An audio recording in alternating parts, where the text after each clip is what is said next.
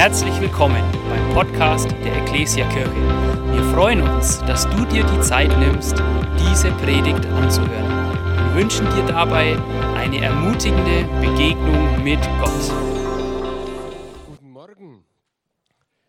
Wir haben zweiten Advent und wir sind im zweiten Teil unserer Adventspredigtserie Das Geschenk. Und Angela hat es am Anfang ja schon ein bisschen so eingeleitet. Wir leiten diese Überschrift, das Geschenk, aus zwei Versen aus dem Matthäusevangelium ab. Und die möchte ich euch am Anfang einmal lesen, bevor ich zu unserem heutigen Thema komme. Da heißt es nämlich im Matthäusevangelium im Kapitel 2, die Verse 10 und 11. Und das ist die Geschichte von diesen Weisen aus dem Morgenland oder von man sagt immer von diesen heiligen drei Könige, obwohl sie eigentlich gar keine Könige waren. Und ich finde, das ist schon äh, ja, eine, eine crazy Geschichte. Die ist ja völlig verrückt, wenn ihr euch da mal reinversetzt. Das sind irgendwelche hochrangige Persönlichkeiten, gelehrte Persönlichkeiten, irgendwo 1000 Kilometer weg von Judäa. In Chaldea waren die, haben die gelebt, hatten hohe Stellungen und die sahen auf einmal einen Stern, ihr kennt die Geschichte, verknüpften das mit einer alten Schrift, das ist ein Vers aus der Bibel, den könnt ihr in der Bibel nachlesen. Den habe ich jetzt dummerweise gar nicht äh, recherchiert, wo er steht, aber er steht in der Bibel. Und sie kamen zu dem Ergebnis, da ist ein König geboren, und zwar nicht irgendein König, sondern der Könige aller Könige, und den wollen wir suchen und dem wollen wir die Ehre geben. Das muss man sich einfach mal, versetzt euch mal in diese Lage und dann machen die sich auf dem Weg über 1000 Kilometer weit, ein beschwerlicher, gefährlicher Weg, um letztendlich in Bethlehem zu landen, bei einer armseligen Familie, die, ja, die kein Geld hat, die gar nichts haben, die irgendwo zu Gast in einem Haus wohnen. Zu der Zeit, wie die ankommen sind, waren waren die drei, also Maria, Josef und Jesus, nicht mehr in einer Krippe oder in einem Stall, sondern da wohnten sie sicher schon in einer Herberge. Aber völlig eine arme Familie, unbedeutend und unwichtig in der damaligen Zeit. Und dann kommen diese hochrangigen Leute, und ich lese jetzt mal, ab Vers 10, als sie den Stern so stehen sahen, kam eine große Freude über sie. Sie gingen in das Haus und fanden das Kind mit seiner Mutter Maria.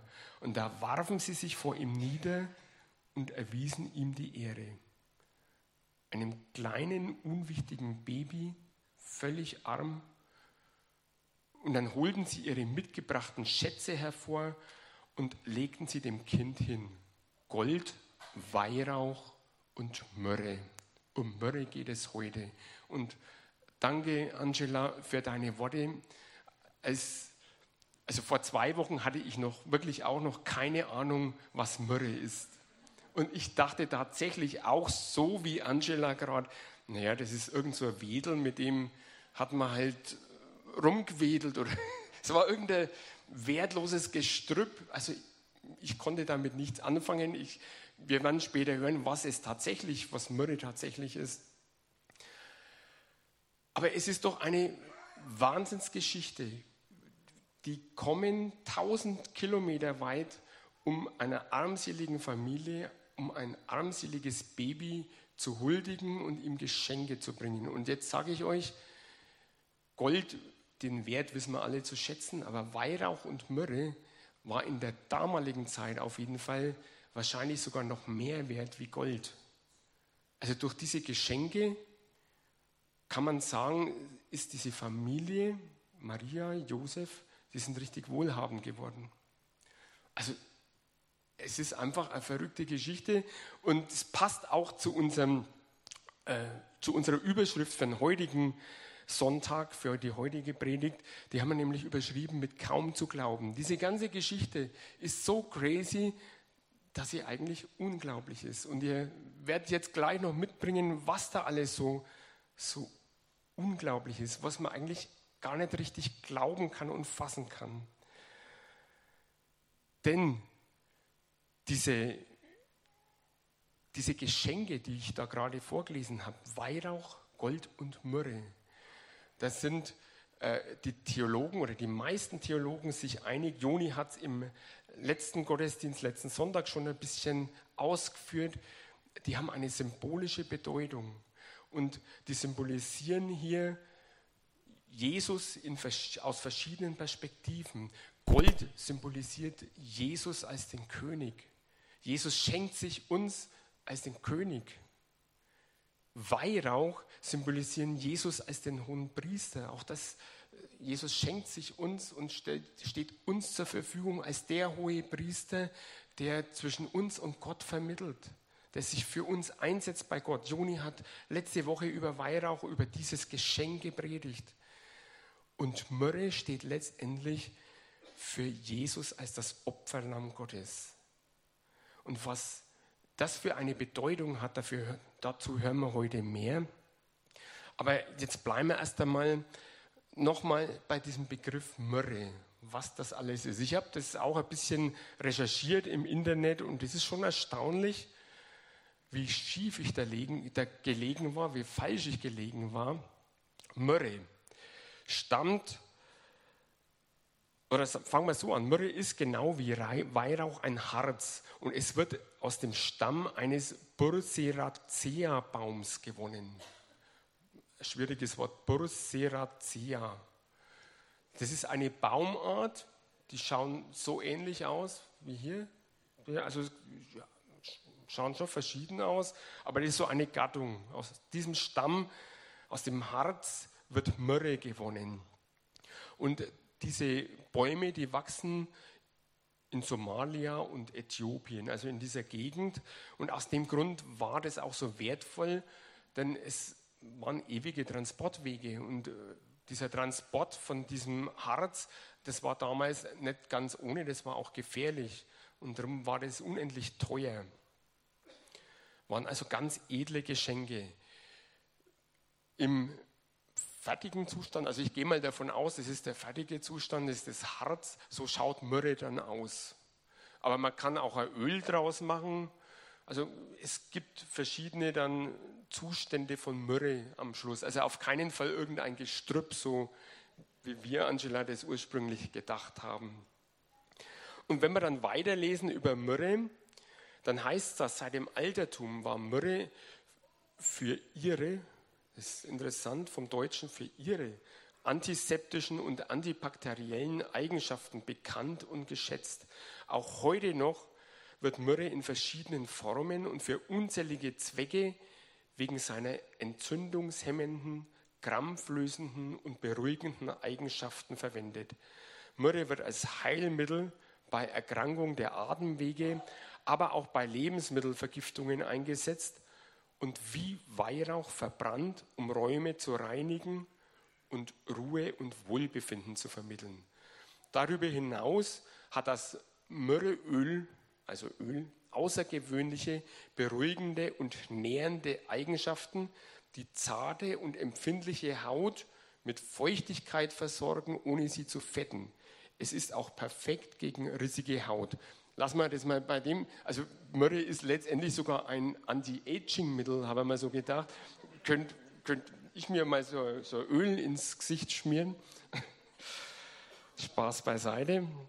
Aber es ist doch interessant, wenn wir diese heilenden Eigenschaften von Myrrhe sehen und dann dieses, diese symbolische Bedeutung auf Jesus hin. Man, wer, wenn nicht Jesus, hat genau auch solche heilenden Eigenschaften.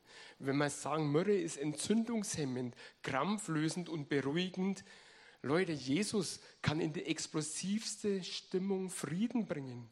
Wenn das nicht krampflösend, entzündungshemmend und beruhigend ist, wenn wir das ernst nehmen. Und ich sage euch, wir haben, ich habe gerade gesagt, Myrrhe symbolisiert hier jetzt Jesus als das Opferlamm Gottes. Und dazu möchte ich jetzt noch mehr sagen, aber ich sage gleich zu Beginn, diese symbolische Bedeutung ist eine der oder wenn nicht die Grundfeste unseres christlichen Glaubens. Das ist eigentlich das Zentrum unserer Botschaft, das Zentrum des Evangeliums. Jesus, das Opferlamm Gottes. Und ich finde es höchst gefährlich, wenn Kirchen anfangen, diese zentrale Botschaft aus der Mitte rauszunehmen oder zu sagen, das ist uns nicht mehr so wichtig. Wenn Kirchen anfangen, diese zentrale Botschaft aus der Mitte zu nehmen, dann wird Kirche bedeutungslos und dann wird auch unser Glaube bedeutungslos. Wenn ich diese Botschaft rauslasse aus meinem Glauben, ja, dann kann ich auch in irgendeinen Gesellschaftsverein gehen und versuchen, gut zu leben. Aber mein Glaube hat keine Bedeutung mehr. Das müssen wir uns klar machen. Jesus, das Opferlamm. Und ich komme wieder zu unserer Überschrift, kaum zu glauben. Die Bedeutung, was da dahinter steckt, Jesus als das Opferlamm, die ist so unglaublich, das ist so ein unglaubliches Geschenk an uns. Stellen wir uns mal vor, Jesus, Gott, gibt seine Göttlichkeit auf und wird Mensch. Weihnachten. Da beginnt im Übrigen dieses Opferdasein, nicht erst am Kreuz. Dann lebt er ein Leben als Mensch auf der Erde in völliger Verachtung, in Anfeindung. Er wird verfolgt, er wird geschmäht. Jesus, Gott, und stirbt dann zuletzt am Kreuz für unsere Schuld, für unsere Sünden schenkt sich selbst, er gibt sein Leben. Das ist so eine unglaubliche Geschichte, dass man sagen kann, diese Überschrift kaum zu glauben, die trifft wirklich zu. Jesus das Opferlamm. Und ich möchte jetzt ein bisschen was zu diesem Opferlamm sagen, zu diesem Opfer. Und später möchte ich auch was zur Schuld und Sünde sagen. Ich weiß, das sind ganz, ganz unbequeme, unbeliebte Worte in unserer heutigen Zeit. Aber lasst mich zuerst mal was zu diesem Opferlamm sagen. Und ich möchte dazu einen der faszinierendsten Texte aus der Bibel lesen. Ich muss da gar keine eigenen Worte äh, erfinden, sondern dazu sagt die Bibel was. Und die bringt das so auf den Punkt, das sind zwölf Verse und das Faszinierende an der Geschichte, also für mich ist das so ein faszinierender Text, der steht im Alten Testament, in Jesaja 53 und ich lese jetzt mal die ganzen zwölf Verse. Und ihr könnt mitlesen. Jesaja 53, die ersten zwölf, das ist das ganze Kapitel. Wer hat denn unserer Botschaft geglaubt und an wem hat sich Jahwes Macht auf diese Weise gezeigt? Wie ein kümmerlicher Spross wuchs er vor ihm auf, wie ein Trieb aus dürrem Boden. Er war weder stattlich noch schön. Er war unansehnlich und er gefiel uns nicht. Er wurde verachtet und alle mieden ihn. Jetzt muss ich gerade schauen, wo wir sind, dass ich weiterklicke. Er wurde verabscheut und auch wir verachteten ihn. Doch unsere Krankheit, er hat sie getragen und unsere Schmerzen, er lud sie auf sich. Wir dachten, er wäre von Gott gestraft, von ihm geschlagen und niedergebeugt. Ich glaube, jetzt machen wir weiter, genau. Doch man hat ihn durchbohrt wegen unserer Schuld, ihn wegen unserer Sünden gequält. Für unseren Frieden ertrug er den Schmerz und durch seine Striemen sind wir geheilt. Wie Schafe hatten wir uns alle verirrt. Jeder ging seinen eigenen Weg. Doch, doch ihm lud Jahwe unsere ganze Schuld auf. Er wurde misshandelt, doch er erbeugte sich und machte seinen Mund nicht auf. Wie ein Lamm, das zum Schlachten geführt wird, wie ein Schaf, das vor den Scherern verstummt, so ertrug er alles ohne Widerspruch. Durch Bedrückung und Gericht wurde er dahingerafft. Doch wer von seinen Zeitgenossen dachte darüber nach? Man hat sein Leben auf der Erde ausgelöscht. Die Strafe für die Schuld meines Volkes traf ihn. Bei Gottlosen sollte er liegen im Tod. Doch ins Steingrab eines Reichen legte man ihn weil er kein Unrecht beging und kein unwahres Wort aus seinem Mund kam. Doch Jahwe wollte ihn zerschlagen. Er war es, der ihn leiden ließ. Und wenn er sein Leben als Schuldopfer eingesetzt hat, wird er leben und Nachkommen haben. Durch ihn gelingt der Plan Jahwes. Nach seiner Seelenqual sieht er das Licht und wird für seine Leiden belohnt. Durch seine, durch seine Erkenntnis wird mein Diener, der Gerechte, den vielen, Gerechten, den vielen Gerechtigkeit bringen und ihre Vergehen lädt er auf sich. Darum teile ich die vielen ihm zu und die Starken werden seine Beute sein, weil er sein Leben dem Tod preisgegeben hat und sich unter die Verbrecher rechnen ließ. Dabei war er es doch, der die Sünden der vielen trug und fürbittend für Verbrecher eintrat. Zwölf Verse aus dem Alten Testament. Und Leute, ich, ich bin jetzt mal wieder fasziniert, wie treffend, wie punktgenau hier genau dieses Bild Jesus als das Opferlamm beschrieben wird. 700 Jahre vorher. Das fasziniert mich immer wieder neu. 700 Jahre vorher in einer Zeit, das wir sagen als Christen, als Kirche, das war der alte Bund, in einer Zeit, in der das Gesetz gegolten hat, gibt Jesaja uns eine Schau auf den Messias, auf den Retter und beschreibt es so genau und detailliert, so wie es dann später, 700 Jahre später, sich ereignet hat. So wie wenn das heute passiert wäre. Und Leute, über viele, viele Jahre hat die Wissenschaft hat diesen Text geleugnet und hat diesen Text als Fälschung, als, als Fälschung deklariert und haben gesagt, naja, dieser Text ist nach Jesus geschrieben worden.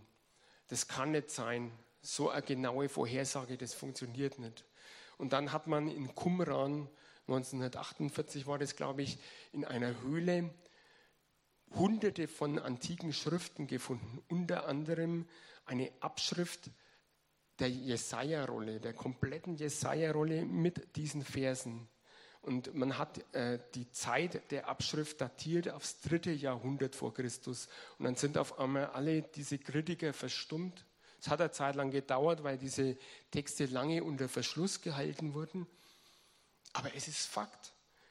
Hier war ein Jesaja, ein Prophet Gottes, der 700 Jahre vorher genau diese Geschichte, die Lebensgeschichte von Jesus, bis ins Detail beschrieben hat. Sogar das mit dem Steingrab. Leute, Jesus ist am Kreuz gestorben und normalerweise hätte man einen Verbrecher einfach verscharrt, aber er wurde ins Steingrab von einem Reichen gelegt.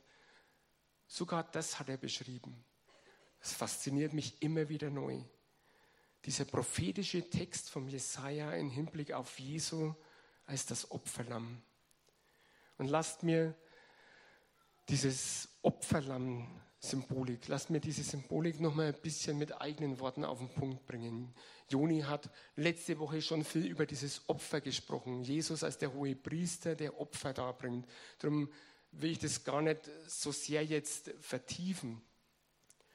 Aber trotzdem möchte ich ein paar Gedanken auch noch da dazu sagen. Gott hat den Menschen geschaffen ursprünglich geschaffen dazu, dass er in Beziehung mit ihm lebt. Dass wir in Beziehung mit Gott leben. Und da ist eine Sehnsucht bis zum heutigen Tag in uns Menschen hineingelegt. Eine Sehnsucht, die wir derzeit gar nicht mehr so richtig definieren können. Eine Sehnsucht nach Erfüllung, was letztendlich diese Gottessehnsucht ist. In jedem Menschen auf der Welt steckt diese Gottessehnsucht dass er in Beziehung mit ihm leben möchte. Aber irgendwie haben, haben wir den Faden verloren. Irgendwie haben wir das Ziel Gott aus den Augen verloren. Die Menschen haben die Entscheidung getroffen, ohne Gott leben zu wollen und verstrickten sich in der Folgezeit dann in Schuld und Sünde. Auch dazu möchte ich noch ein paar Gedanken dann sagen. Leute, und auch wenn wir es nicht wahrhaben wollen, wir Menschen wir haben ein Schuldproblem, ein Sündenproblem. Selbst, ich habe so einen Satz, ich war letzte Woche auf einer Adventstagung der christlichen Polizeivereinigung und da hat ein Wirtschaftsprofessor, ein gläubiger Wirtschaftsprofessor referiert und der hat diesen Satz geprägt, der hat mir gefallen. Wir Menschen haben ein Schuldenproblem, selbst wenn wir eine Million Euro auf dem Bankkonto haben. Auch wenn wir es nicht wahrhaben wollen.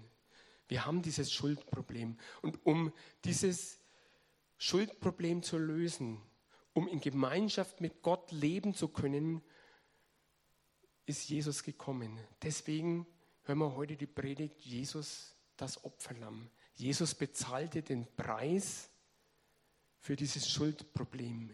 Er gab sein Leben. Und jetzt sage ich euch noch ein paar eigene Gedanken zu diesem Thema Schuld und Sünde. Ich glaube, das gehört einfach hier mit dazu, weil es schon ein zentrales Thema auch unseres christlichen Glaubens ist. Und genau diese Worte sind in unserer heutigen Zeit und vielleicht vor allem in unserer heutigen Zeit so unbequem und so unbeliebt. Keiner will gern sich eingestehen, ich bin schuldig vor Gott, vor Gott sowieso nicht mehr. In der breiten Masse unserer Gesellschaft gibt es dieses Schuldbewusstsein überhaupt nicht mehr. Dieses Schuldbewusstsein hier im christlichen Verständnis. Und vielleicht gebt ihr mir recht, wenn ihr im Gespräch seid mit vielen, vielen Menschen, dann habe ich schon oft gehört, naja, äh, ich bin doch eigentlich ein guter Mensch. Ich habe noch keine Bank überfallen. Ganz klar, wenn Menschen gegen irgendwelche Normen verstoßen, die wir uns gegeben haben, wie einen Raubüberfall, da gibt es ein Gesetz, dass das verboten ist. Ich meine, da ist vielleicht schon noch ein bisschen das Schuldbewusstsein da. Aber in der breiten Masse, ein Mensch, der normal lebt, keine silbernen Löffel gestohlen hat und keine Bank überfallen hat, dem fehlt heutzutage komplett dieses Schuldbewusstsein.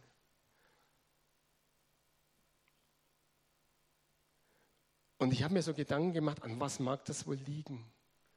Warum ist gerade in unserer heutigen Zeit überhaupt keine Sündenerkenntnis oder Schulderkenntnis im Menschen mehr vorhanden? Warum? Und ich bin zu dem Ergebnis gekommen, das hängt wieder damit zusammen, dass der Mensch von Anfang an und die ganze Menschheitsgeschichte hindurch entschieden hat, ohne Gott zu leben. Leute, wir können anfangen bei Adam und Eva die entschieden haben, wir wollen ohne Gott leben. Ihr kennt diese Geschichte, die Schöpfungsgeschichte, wo der Teufel sagt, ihr werdet sein wie Gott. Ja, das wollen wir sein, aber Gott selber braucht man nicht.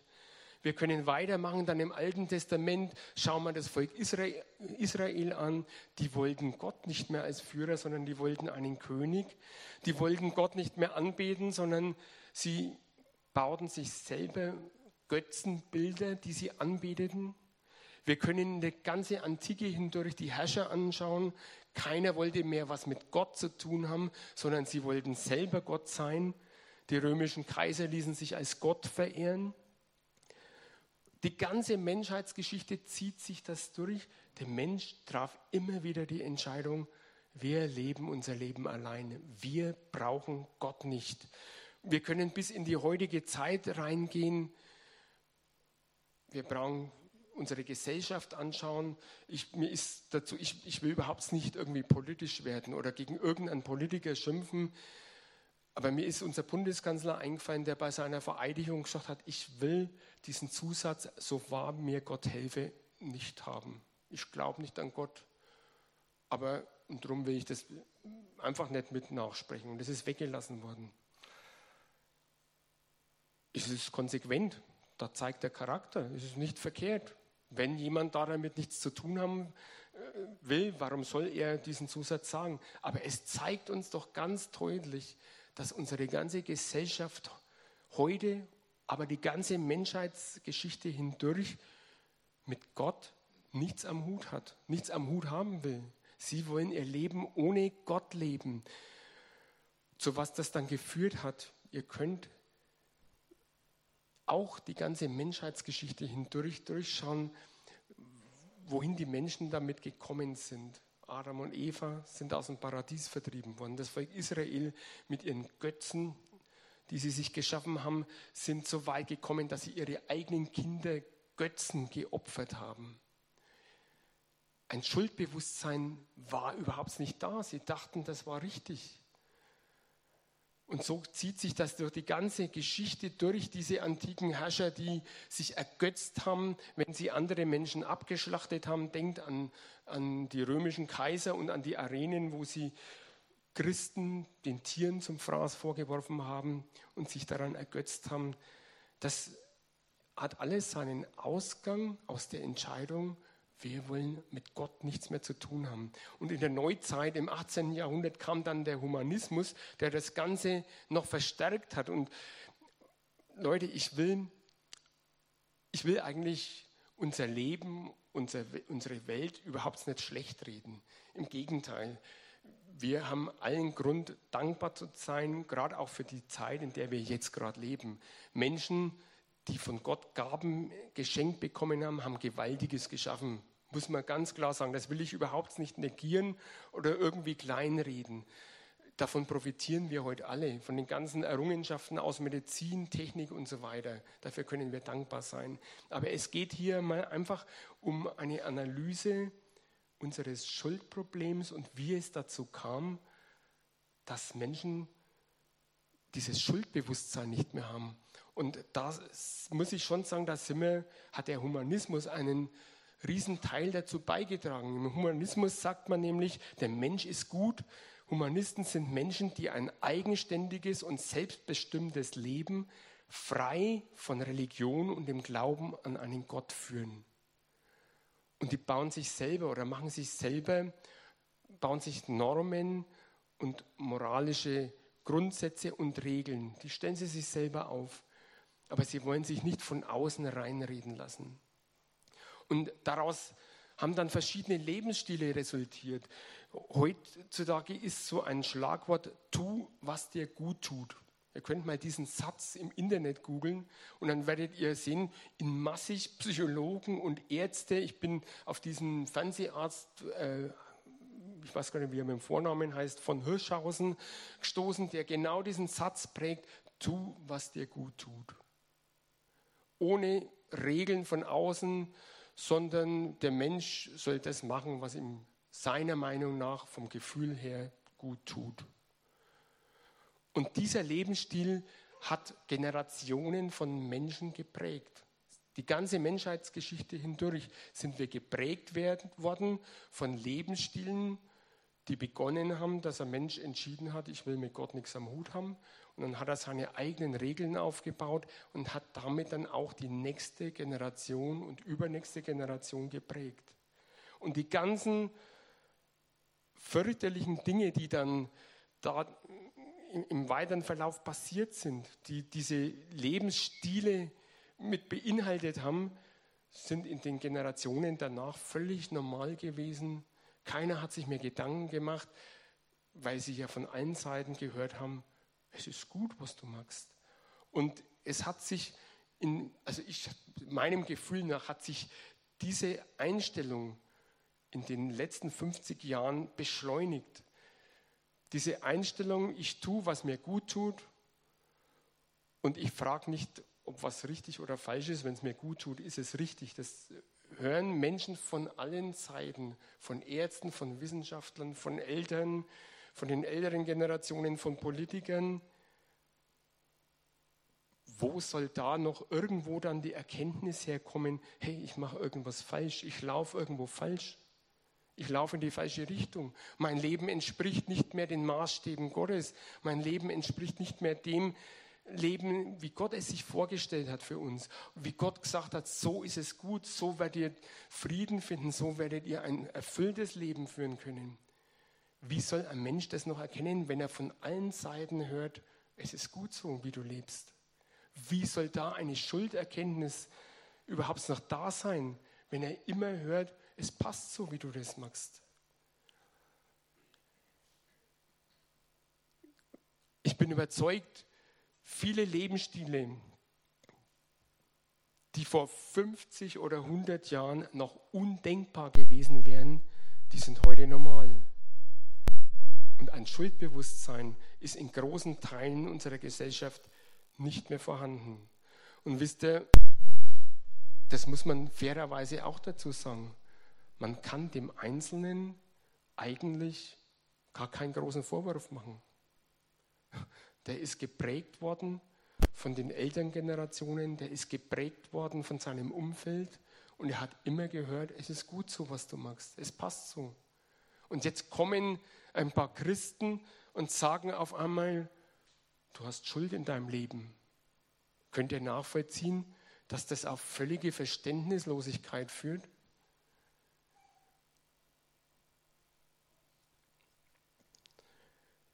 Und doch genau dieser Lebensstil, dieser Lebensstil, der resultiert aus der Entscheidung, ich will mit Gott nichts zu tun haben, der führt an Gott vorbei, er führt am Ziel vorbei.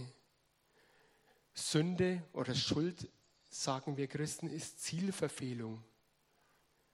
Wir verfehlen das Ziel Jesus Christus und Gott. Und diese Sehnsucht, die in jedem Menschen steckt, diese Sehnsucht nach Erfüllung, kann aus diesem Grund nie gestillt werden. Das ist das Fatale. Das ist das Fatale an der ganzen Geschichte. Letztendlich, wenn du hier vielleicht sitzt und vielleicht auch insgeheim so diese Gedanken hast, Schuld, wo ist denn Schuld in meinem Leben? Wo habe ich denn groß was verbrochen?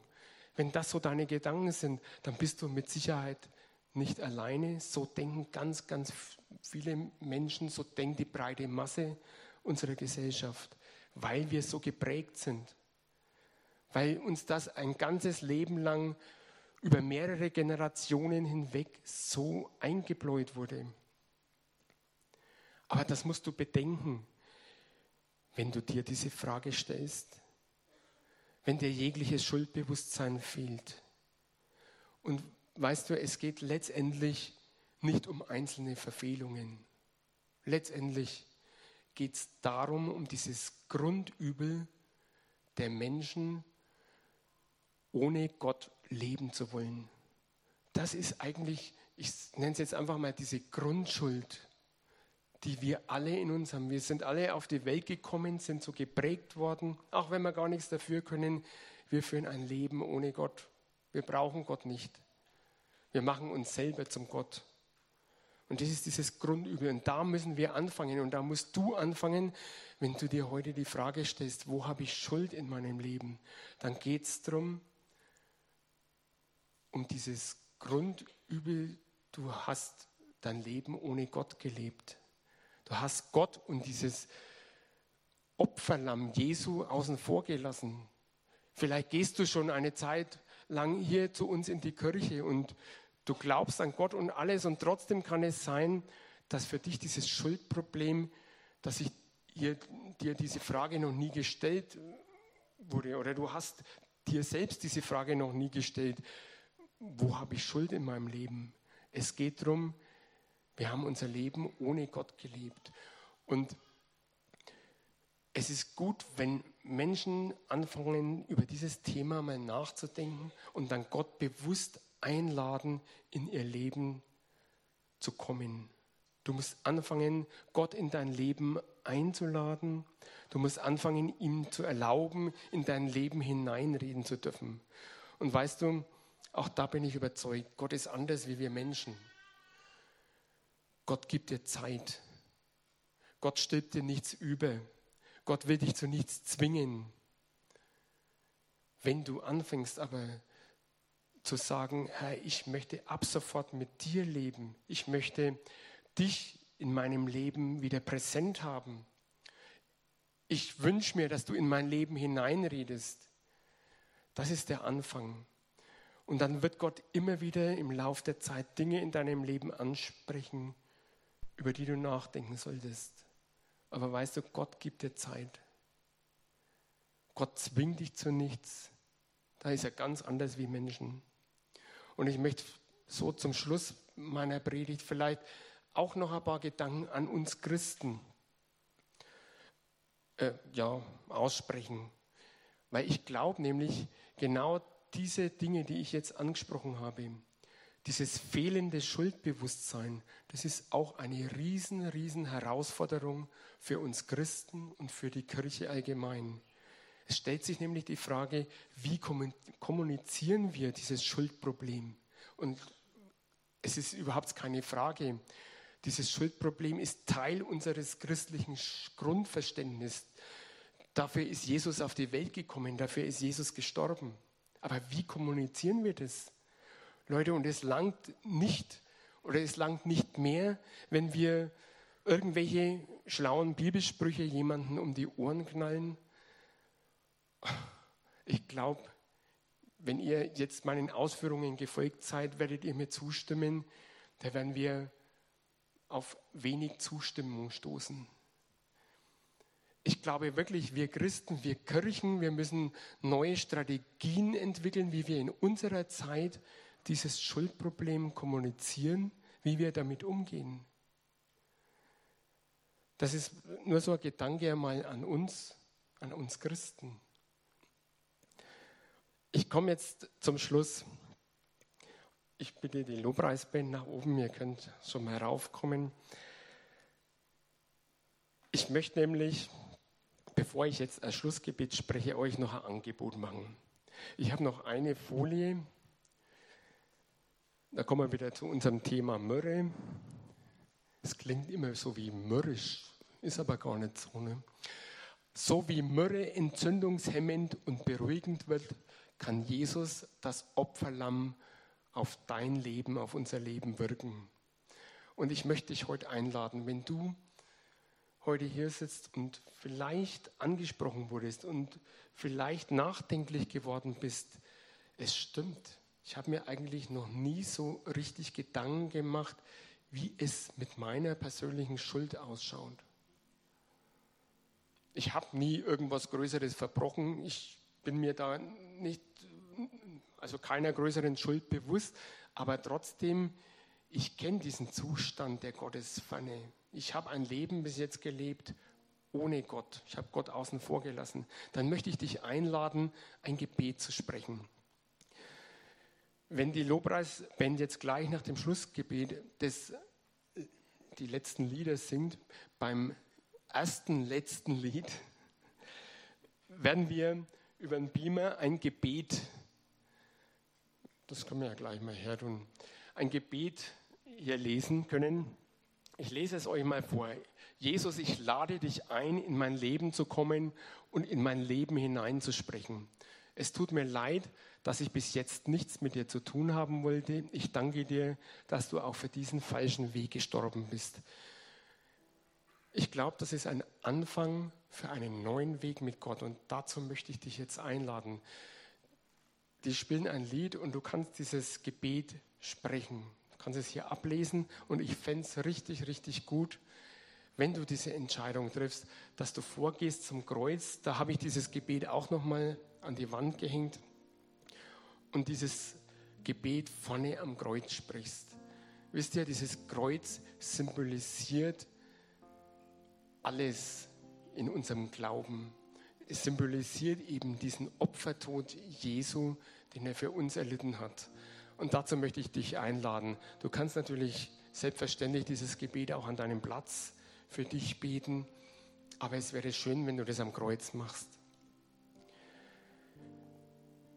Gut, wir sind am Ende und ich werde jetzt noch ein Schlussgebet sprechen. Herr Jesus, wir danken dir jetzt für dieses Thema, für dieses Geschenk, das du uns gemacht hast, das für alle Zeiten gilt. Jesus, wir danken dir, dass du tatsächlich dieses Opferlamm bist, das für uns gestorben ist, das uns freigekauft hat. Und du hast dein eigenes Leben dafür eingesetzt. Jesus, und das ist so unglaublich, dass man es eigentlich kaum glauben kann. Und doch ist es so. Du bist der König, du bist Gott und du hast alles aufgegeben, um diesen Preis zu zahlen. Dafür danken wir dir. Jesus, und ich bitte dich jetzt für uns alle, dass uns das immer wieder neu bewusst wird, was wir hier für ein unglaubliches Geschenk von dir bekommen haben.